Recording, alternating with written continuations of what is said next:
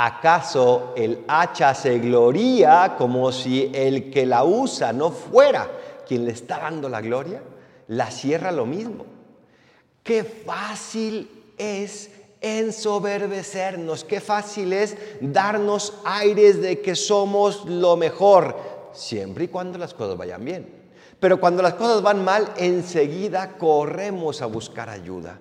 Pero cuando todo va bien, cuando todo, sale conforme a lo que yo planeé, cuando todo se hace conforme a mi voluntad, me siento omnipotente. Esa soberbia que se nos va metiendo insensiblemente. Y la necesidad que tenemos es de reconocer que sin Dios no podemos nada. Sin Dios no podemos nada. Lo dijo él, yo soy la vid y usted los sarmientos. Si se cortan los sarmientos, ¿de dónde vamos a adquirir nuestra fuerza? Sin Dios no podemos nada. Necesitamos la humildad para poder ser plenamente quienes somos. Un hacha es plenamente lo que es si la usa un buen, un buen hombre que sabe cómo tirar árboles. Si no, no. No podemos llegar a la plenitud si no nos abandonamos en Dios. Y para eso tenemos que reconocer quiénes somos. Siervos inútiles, simples criaturas.